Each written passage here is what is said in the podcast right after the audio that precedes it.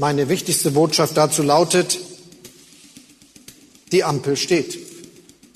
SPD, Grüne und FDP haben sich in den Verhandlungen auf einen gemeinsamen Koalitionsvertrag verständigt und damit auf ein neues Regierungsbündnis. Unser Ziel ist das erste Bündnis von Rot, Grün und Gelb auf Bundesebene zu führen.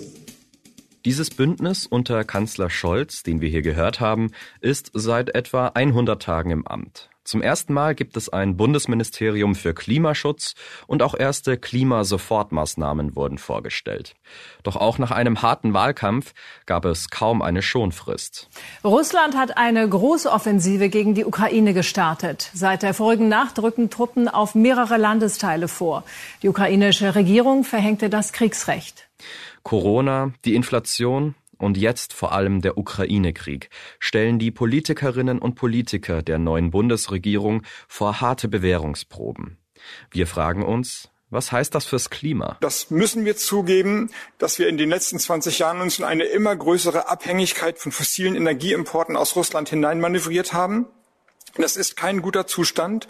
Alle Anstrengungen der Bundesregierung, ja des Landes, laufen darauf hinaus, diese Abhängigkeit so schnell wie möglich zu reduzieren, um dann gewonnene Spielräume energiepolitische Spielräume auch sicherheitspolitisch einzusetzen. Das gilt für Öl, das gilt für Kohle, das gilt für Gas. Wir schauen uns in dieser Folge an, welchen Einfluss der Ukraine-Krieg auf die Klimapolitik der Bundesregierung hat. Und stellen uns die Frage, ist gute Umweltpolitik in einer solch kritischen Weltlage überhaupt möglich? Das ist der Klimabericht, der Spiegel-Podcast zur Lage des Planeten. Ich bin Sebastian Spalleck. Und ich bin Kurt Stukenberg. Wir sprechen hier über die Klimakrise, was da auf uns zukommt und welche Lösungen es gibt, die Erderwärmung doch noch zu bremsen. Los geht's nach einer kurzen Werbeunterbrechung. Keiner kann den Klimawandel stoppen. Zumindest nicht allein. Es braucht Gleichgesinnte, die an einem Strang ziehen. So sieht das die Boston Consulting Group, der heutige Sponsor. Intern hat die Strategieberatung deswegen den Net Zero Pledge abgelegt. Das Versprechen, bis 2030 klimaneutral und ab 2030 klimapositiv zu werden, also der Atmosphäre mehr CO2 zu entziehen, als BCG ausstößt. Und extern arbeitet BCG jeden Tag mit Entscheidern aus Wirtschaft, Politik und Gesellschaft zusammen, darunter große Namen wie das Weltwirtschaftsforum, die UN-Klimakonferenz oder Bill Gates. Das heißt, die schlausten Köpfe aus allen Bereichen entwickeln gemeinsam klimafreundliche und profitable Lösungen im Einklang von Wirtschaft, Politik und Gesellschaft. BCG ist überzeugt, nie war es wichtiger als jetzt, gemeinsam zu handeln und freut sich über jeden, der genauso denkt. Klingt interessant? Weitere Informationen gibt es auf bcg.com oder unter dem Hashtag Group Up for Climate. Hi Kurt, die wahrscheinlich drängendste Frage, zumindest hier für unseren Podcast, ist, was bedeutet Russlands Angriff auf die Ukraine für das globale Klima? Also kann man da die Folgen schon abschätzen? Hi Sebastian. Nee, also ich würde sagen, das kann man tatsächlich noch überhaupt nicht abschätzen, auch nicht nach den ersten zwei Wochen jetzt. Dafür ist es einfach immer noch zu früh. Also was wir jetzt kurzfristig erleben, ist erstmal eine wirklich veritable Energiekrise, die auf zwei verschiedene Weisen potenziell in der Zukunft wirken kann. Fossile Brennstoffe sind zuletzt ja im Preis massiv gestiegen. Und da könnte man jetzt erstmal sagen, das ist vielleicht gar nicht so schlecht, weil dann ja sozusagen das Argument davon schnell runterzukommen und auf erneuerbare Energien zu setzen, gewichtiger wird. Und das ist ja auch durchaus so. In Deutschland und Europa wird ja jetzt viel davon geredet, die Energiewende nochmal zu beschleunigen. Und auch weltweit im Westen wird zunehmend eben klar, dass nur die Erneuerbaren aus diesem Preisdilemma langfristig rausführen. Und was ist das Zweite? Auf der anderen Seite, wir alle und Staaten und Regierungen halt auch merken gerade sehr schmerzlich, wie wichtig fossile Brennstoffe noch immer sind. Zur Stromproduktion, fürs Heizen, in der Industrie und fürs Autofahren. Und das heißt, es gibt auch die gegenteilige Entwicklung. Da, wo es nur geht, Ölförderung, Gasbohrung, Kohleabbau intensivieren, damit die Preise sinken. Ich glaube, jede Initiative zur Eröffnung einer neuen Kohlemine zum Beispiel hätte heute weitaus bessere Chancen als vor ein paar Wochen. Da sieht man also, dass diese Krise jetzt auf mehreren Ebenen wirkt. Wenn ich bei den Energielieferungen bin, so will ich einmal feststellen, und das sage ich mit großem Bedauern, und ich sage es nicht freudestrahlend, dass Deutschland von russischen Energieimporten abhängig ist. Wir müssen uns von den Importen von russischen Energien befreien. Das betrifft Gas, das betrifft Kohle, das betrifft Öl. Und wir arbeiten mit allem, was wir können, darauf hin. Ich würde mich nicht für ein Embargo auf russische Importe von fossilen Energien einsetzen. Ich würde mich sogar dagegen aussprechen, weil wir damit den sozialen Frieden in der Republik gefährden. Ein großes Problem ist ja, bei unserer Energieversorgung haben wir uns lange Zeit auf Russland verlassen. Vor allem beim Gas, das ja als Überbrückungstechnologie hin zur Energiewende dienen sollte. Robert Habeck meinte ja, dass man bei einem Gaslieferstopp aus Russland notfalls unsere Kohlekraftwerke sogar weiterlaufen lassen will. Aber wie wahrscheinlich ist das? Also droht wirklich jetzt ein Rückfall in die Kohleverstromung? Ich würde sagen, auch das hängt jetzt erstmal von den Entwicklungen der kommenden Wochen und Monaten dann ab. Zum einen ist ja noch in der Schwebe, ob es zum Beispiel nicht doch noch ein Gas- und oder Ölembargo geben wird. Dann wären sozusagen schnell die Hähne zu. Oder aber Putin selber beendet die Lieferung. Auch das ist ja nicht ganz vom Tisch. Tritt das ein, wird die Frage nach Alternativen zum Gas natürlich nochmal eine ganze Ecke akuter und dann ist eben entscheidend, schaffen wir es in den kommenden Wochen und vor allem Monaten, den Bedarf durch andere Länder zu decken oder zumindest annähernd zu decken. Denn in dem Maße, in dem uns das gelingt, stellt sich die Frage nach mehr Kohlekraft dann erstmal entsprechend weniger. Das heißt also, es könnte auch, was die Kraftwerksleistungen angeht, bleiben, wie es ist? Also was ziemlich sicher passieren wird, ist, dass Kraftwerke, also fossile Kraftwerke, Kohlekraftwerke, länger in der Reserve bleiben werden. Vermutlich würde eine Reihe von Kohlekraftwerken auch über 2030 hinaus stehen bleiben müssen, heißt es zum Beispiel im Wirtschaftsministerium. Und die sollen dann nicht laufen, aber eine sogenannte stille Reserve bilden, sodass man die dann punktuell, wenn es nötig wird, schnell hochfahren kann. Und der Energiekonzern Vattenfall zum Beispiel hat jetzt auch schon angekündigt, die Vorbereitung für den Rückbau des Kohlekraftwerks Moorburg fürs erste zu stoppen. Etwas paradox dabei ist, das muss man, glaube ich, an all diejenigen richten, die jetzt vielleicht auch sagen, man sollte einfach pauschal den Kohleausstieg nach hinten schieben, ist, ein Teil der Kohle, den wir verfeuern in den Kraftwerken, importieren wir. Und davon wiederum kommen rund 50 Prozent aus Russland. Also was jetzt Energieunabhängigkeit akut angeht, ist da auch nicht viel gewonnen. Selbst wenn man die externen, wirklich starken negativen Effekte von mehr Kohlekraft aus Klima jetzt einfach mal außen vor ließe. Etwas anderes kommt mir in dieser ganzen Diskussion aber noch viel zu kurz. Ja, das wäre? Die Energieeffizienz. Also man kann natürlich bei der Strom- oder Wärmegewinnung nach alternativen Brennstoffen zum Gas suchen oder halt, das ist der Königsweg, auf erneuerbare Energien umstellen. Oder man kauft fossile Brennstoffe woanders ein. Man kann aber auch an der Verbrauchsschraube versuchen zu drehen, sprich also sparsamer sein. Die Internationale Energieagentur IEA hat gerade vorgerechnet, würde bei den Thermostaten EU-weit ein Grad runtergedreht, dann hätte das jährliche Energieeinsparung von etwa 10 Milliarden Kubikmetern Erdgas zur Folge. Das ist also auch wirklich ein Effekt. Und das heißt nicht unbedingt, wie man jetzt manchmal ja auch liest, irgendwie frieren für den Frieden oder so. Denn beheizte Gebäude haben in der EU laut IEA durchschnittlich eine Temperatur von 22 Grad. Und da jetzt ein oder sogar zwei Grad runterzudrehen, hat erstmal nichts mit Frieren zu tun, denke ich, wird aber eine Menge Gas einsparen. Es gibt ja auch Forderungen, zum Beispiel aus der Union, jetzt einfach die drei noch laufenden AKWs über das Jahresende hin weiter zu betreiben. Auch Bayerns Ministerpräsident Markus Söder sieht darin eine Chance. Und ja, es müssen alle Optionen auf den Tisch. Heute Morgen wird geredet, jetzt soll die Kohle verlängert werden. Nun aus Sicht von Bayern, wenn man äh, den Klimaschutz hinten anstellen will, ist Kohle sicherlich nicht das Entscheidende. Ganz im Gegenteil. Es gäbe eine Möglichkeit, Sicherheit und Klimaschutz zu verbinden. Und das ist die Kernenergie. Wir sehen die Herausforderungen. Aber lieber Kernenergie für drei bis fünf Jahre als Kohle zu verlängern. Denn mit Kernenergie erreicht man die CO2-Ziele auf der einen Seite und auf der anderen Seite hat man aber eine extrem hohe Sicherheit. Gerade für Bayern ist das wichtig auf den letzten Metern doch nicht aus der Atomkraft aussteigen. Was hältst du davon? Vorneweg, wenn überhaupt, dann hilft uns das nur bei der Stromversorgung. Also eine Überlegung wäre es, AKWs länger laufen zu lassen, um den Gasverbrauch in Gaskraftwerken, die der Stromerzeugung dienen, zu drosseln, weil man die dann unter Umständen weniger braucht als gedacht.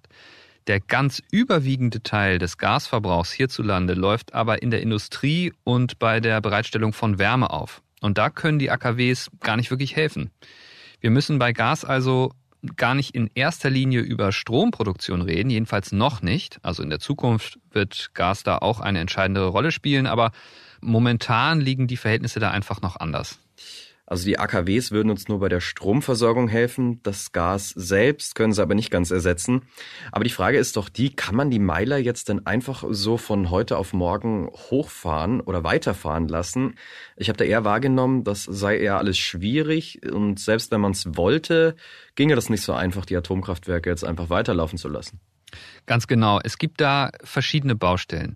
Das hat äh, Wolfgang Renneberg kürzlich im Spiegel auch nochmal erklärt. Er hat früher die Atomaufsicht im Umweltministerium geleitet. Die Betreiber haben sich jetzt ziemlich lange darauf eingestellt, dass die verbleibenden Meiler vom Netz gehen. Dementsprechend hat man dann geschaut, dass zu diesem Zeitpunkt, also es gibt ja ein feststehendes Datum, auch die Brennstäbe verbraucht sind. Und neue lassen sich oft nicht einmal mit monatelangem Vorlauf einfach so bestellen.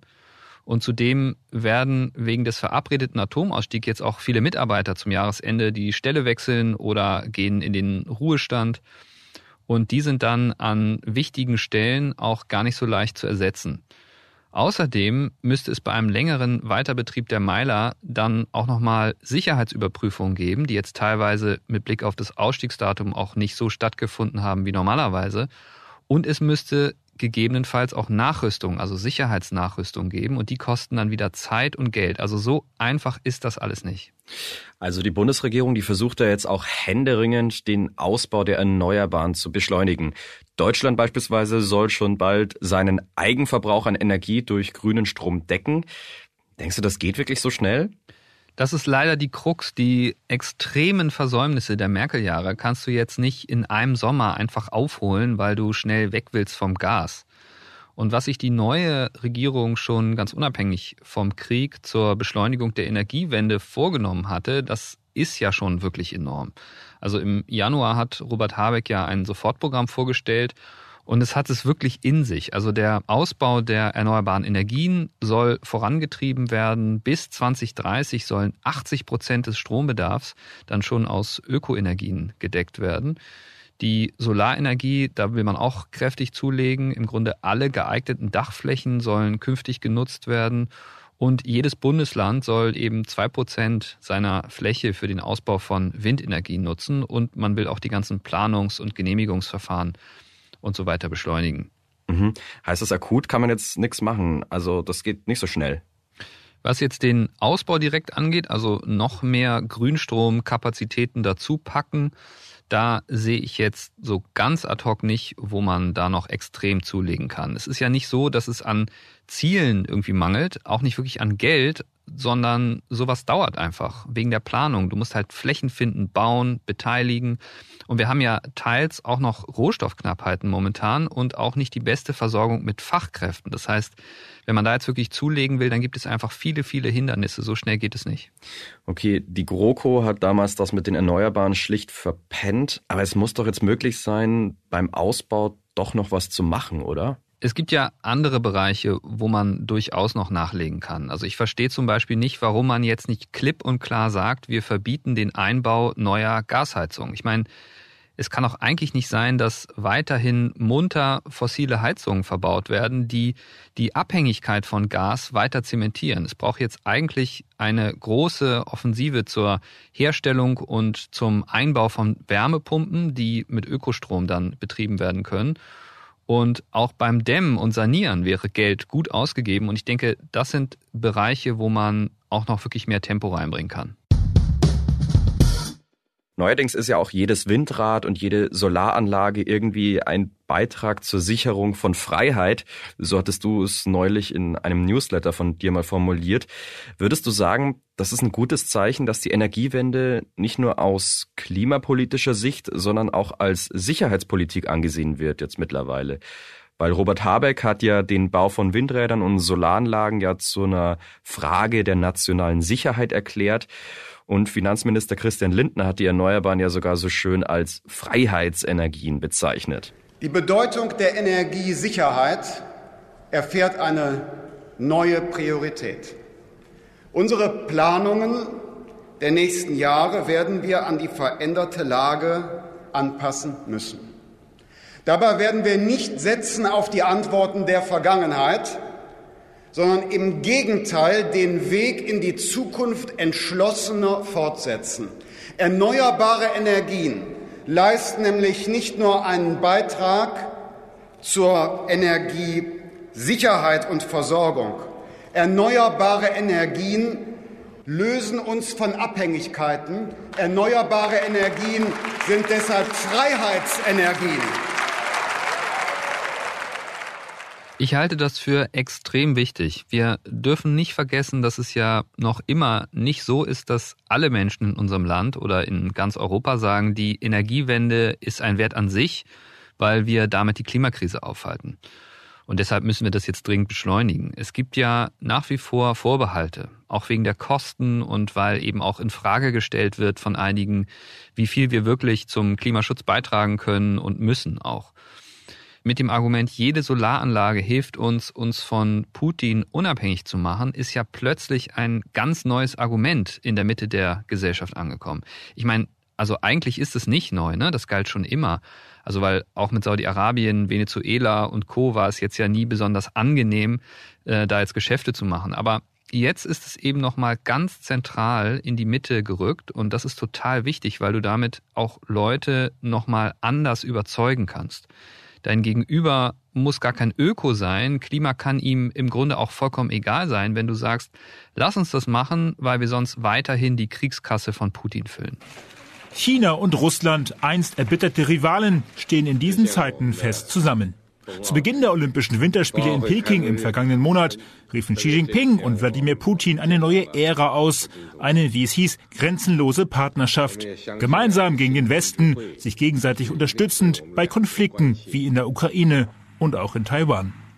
Apropos Putin, lass uns doch jetzt mal kurz bei Russland bleiben. Also China zum Beispiel.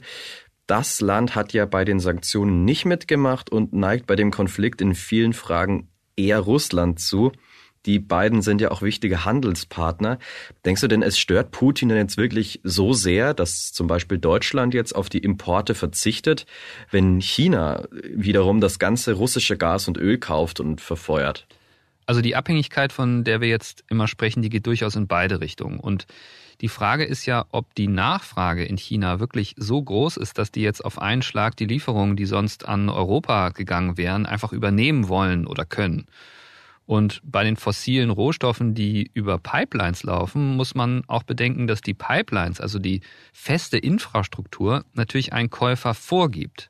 Die Pipelines laufen halt nach Europa, das heißt, man kann die jetzt ja nicht einfach in eine andere Richtung drehen. Dafür bräuchte man neue Pipelines. Also, dass die Chinesen da vollumfänglich einspringen, da wäre ich skeptisch, aber ich bin, was das jetzt konkret angeht, auch kein Experte.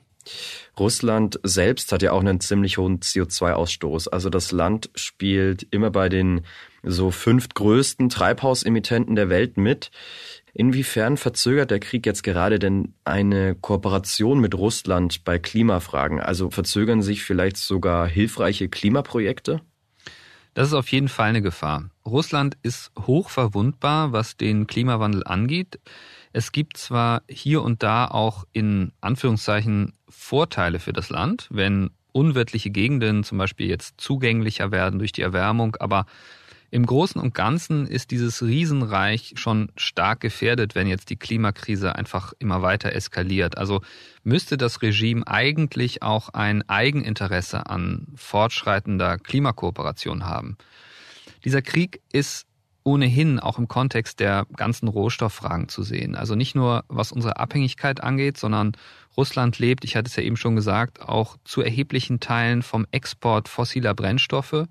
Und wenn sich jetzt alle Staaten an die Verabredung der Klimaneutralität halten bis zum Mitte des Jahrhunderts, dann ist für Russland absehbar, wann diese Erlösquelle versiegt, weil dann eben niemand mehr Gas, Öl und Kohle in den Mengen kauft.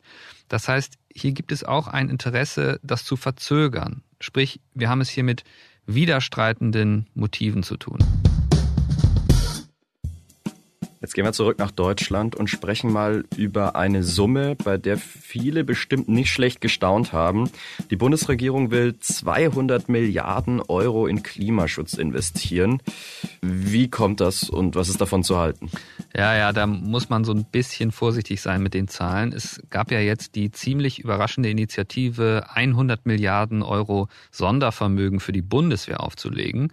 Und vor ein paar Tagen kam dann sozusagen in diesem Kielwasser die Nachricht, und Christian Lindner gibt 200 Milliarden für Klimaschutz auch noch dazu. Das wurde dann auch in den Kreisen der Grünen zum Beispiel total abgefeiert. Von Zeitenwende war da die Rede und so weiter. Zur Wahrheit gehört allerdings auch, dass nicht das komplette Geld neu in die Hand genommen wird.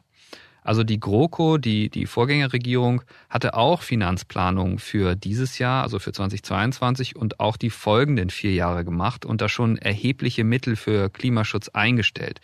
Das waren knapp über 100 Milliarden Euro. So, und von dem, was obendrauf kommt, fließt ein großer Teil in den Klima- und Transformationsfonds, von dem allerdings auch schon seit Dezember klar war, dass der aufgestockt wird. Und das heißt, unterm Strich bleiben von der in Anführungsstrichen neuen Offensive ungefähr so 30 Milliarden übrig. Das ist nicht nichts und ist auch super, aber die Message, wir satteln 200 Milliarden beim Klima drauf, nachdem wir ad hoc 100 Milliarden für die Bundeswehr locker gemacht haben, kann man so halt auch nicht sagen. Okay, also im Großen und Ganzen wurden 30 Milliarden on top draufgelegt. Vielleicht muss man jetzt aber auch sagen, immerhin, es ist ja jetzt im Moment wirklich so, dass der Krieg alle Aufmerksamkeit bekommt und bindet, auch die politische Aufmerksamkeit und die Prioritäten verschieben sich einfach gerade. Eigentlich hatte sich die Bundesregierung ja vorgenommen, so hab's ich jedenfalls wahrgenommen, beim Klima jetzt mal ordentlich Gas zu geben. Es war also ein richtiges Schlüsselprojekt der Legislatur. Denkst du, dieses Schlüsselprojekt, das Klima, ist jetzt in Gefahr? Wie gesagt, ich tue mich so ein bisschen schwer, jetzt schon abschließend zu beurteilen, wie sich die aktuelle Lage dann mittelfristig auf die ganzen Ambitionen beim Klima auswirken wird. Aber ganz richtig ist die Beobachtung, dass sich Prioritäten verschieben und auch neue Zwänge auftauchen, die wir vorher so nicht gesehen haben. Also bei diesen exzessiven Preissteigerungen bei fossilen Energien, die auch die Inflation ja deutlich treiben, wird es jetzt zum Beispiel viel schwieriger, Subventionsabbau zu betreiben oder Abgaben zu erhöhen. Also wenn wir jetzt zum Beispiel aus klimapolitischen Gründen an die Dieselsubventionen ran wollten, was richtig wäre, oder Abgaben einführen, die klimapolitische Lenkungswirkung entfalten, kann man noch so viel über Ausgleich an anderer Stelle reden. Klar ist, dass das erstmal ziemlichen Sprengstoff bietet. Also wir haben jetzt wirklich sehr, sehr hohe Dieselpreise äh, so im Vergleich äh, der letzten Monate und oder Jahre. Und wenn das über diese Schwelle zum Beispiel wie jetzt von über zwei Euro springt, dann merkt man ja schon irgendwie, da rumort's in der Bevölkerung, das beschäftigt die Leute. Und bei diesen hohen Preisen halte ich es daher wirklich für sehr schwierig, da jetzt kommunikativ reinzugehen als Regierung und zu sagen, wir müssen jetzt das diese Privileg abschaffen, was dann unter Umständen zu noch weiteren Preissteigerungen führt. Und das sind halt so Hypotheken für die Klimapolitik, wo man sehen muss, wie sich das jetzt entwickelt. Und zum Abschluss, denkst du denn, eine wirklich gute Klimapolitik ist nur bei einer stabilen Weltlage möglich? Klares Ja. Also bei keinem anderen Thema ist Kooperation, Lastenteilung, gegenseitiges Verständnis und auch so ein gewisses Vertrauen so wichtig wie hier. Es gibt ohnehin schon große Spannungen, etwa zwischen Entwicklungs- und Industrienationen, was die Übernahme von Kosten für Klimaschäden zum Beispiel angeht. Wir hatten darüber schon gesprochen in den zurückliegenden Wochen. Aber wenn Russland jetzt die Klimadiplomatie aktiv zu sabotieren versuchen würde, indem man irgendwie sagt, okay, das ist eigentlich, also dieser ganze Klimapakt ist eigentlich ein Projekt des Westens, das wäre schon wirklich fatal. Es ist gar nicht gesagt, dass das passiert. Immerhin ist Russland, wie gesagt, ähm, potenziell extrem stark betroffen, hat also ein Eigeninteresse an internationalem Klimaschutz. Aber das heißt ja erstmal nichts. Denkbar wäre im schlechtesten Fall, dass es zu einer Allianz zwischen China und Russland auch in Klimafragen kommt. die dann dazu führt, dass die gemeinsam blockieren und auch versuchen, kleinere Staaten auf ihre Seite zu ziehen. Und auf der anderen Seite stünden dann die EU und die USA als alternativer großer Block. Und dann hätten wir in der Klimadiplomatie eine ähnliche Blockbildung und Konfrontationssituation wie jetzt in der politischen Lage. Ich will das gar nicht herbeireden, aber das ist eine Gefahr, die auf jeden Fall existiert und es wäre eine ganz fatale Entwicklung, auch jetzt mit Blick auf den nächsten Klimagipfel im November zum Beispiel. Hier noch eine Hörempfehlung. In der aktuellen Folge von Stimmenfang, unserem Spiegel-Politik-Podcast, geht es ebenfalls um Deutschlands fossile Energieimporte aus Russland. Denn die Einnahmen davon fließen direkt in die Kriegskasse des Kreml. Mein Kollege Marius Mestermann hat sich mit dem komplexen Netz von Abhängigkeiten beschäftigt, in das sich Deutschland verheddert hat. Den Stimmenfang hören Sie, wie auch unseren Podcast, auf spiegel.de, Spotify, bei Apple Podcasts und in allen üblichen Podcast-Apps. Das war der Klimabericht, der Spiegel-Podcast zur Lage des Planeten. Die nächste Folge gibt es am kommenden Dienstag. Bei Anregungen oder Themenvorschlägen schreiben Sie uns gerne eine Mail an klimabericht.spiegel.de. Moderiert wurde diese Sendung von Kurt Stukenberg und mir, Sebastian Spalleck. Bei der Produktion wurden wir unterstützt von Olaf Häuser. Produktion und Musik übernahm Philipp Fackler. Die Boston Consulting Group, der heutige Sponsor, ist überzeugt. Der Klimawandel ist eine der größten Herausforderungen unserer Zeit. Und trotzdem kann man ihn aufhalten, wenn wir als Gruppe denken und agieren. Deswegen arbeitet BCG jeden Tag daran, sich selbst, die Welt und Wirtschaft klimaneutral zu machen. Mit dem Net Zero Pledge.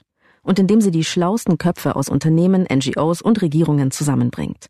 Ihr wollt mehr wissen oder mitmachen? Alle Informationen gibt es auf bcg.com oder unter dem Hashtag Group Up for Climate.